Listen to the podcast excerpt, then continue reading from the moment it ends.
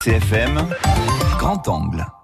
Un reportage signé Christophe Juillet. Les nouvelles technologies, surtout celles qui nous permettent de communiquer plus facilement, ont envahi notre quotidien.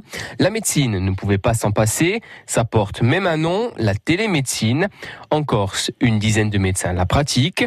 À l'agence régionale de santé, c'est Alain Husselstein qui s'en charge. On a la téléconsultation, on a la téléexpertise, la téléassistance, la télésurveillance, la régulation médicale au 15. C'est pas quelque chose de récent puisque on a, on a démarré un certain nombre d'expérimentations, notamment ici sur la Corse. Parmi les expérimentations, depuis 2015, la Corse dispose d'un réseau de télédermatologie.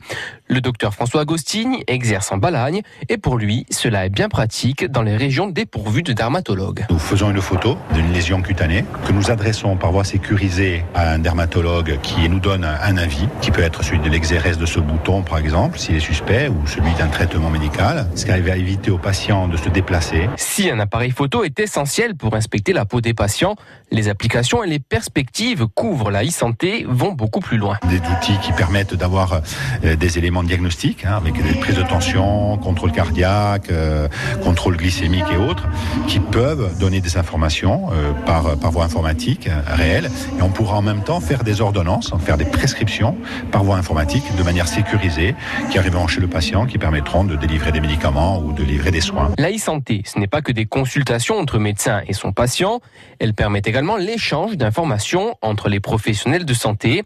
Patrick Mettet, médecin responsable de l'information médicale à l'hôpital de Bastia. Ce qui fonctionne très bien, c'est l'interprétation des images radiologiques et tout particulièrement sur les images de scanner et de d'IRM qui sont faits la nuit dans des accidents vasculaires cérébraux par exemple. Nous avons une convention avec l'hôpital de Nice pour pouvoir interpréter en continu ces clichés. Anne-Marie Lostis est déléguée territoriale pour la Haute-Corse à l'agence régionale de santé.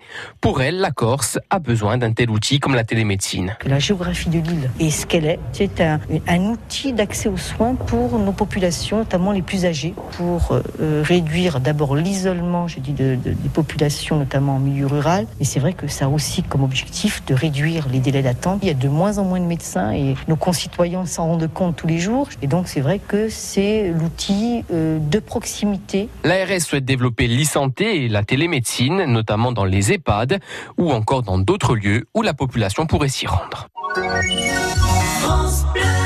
France Bleu RCFM.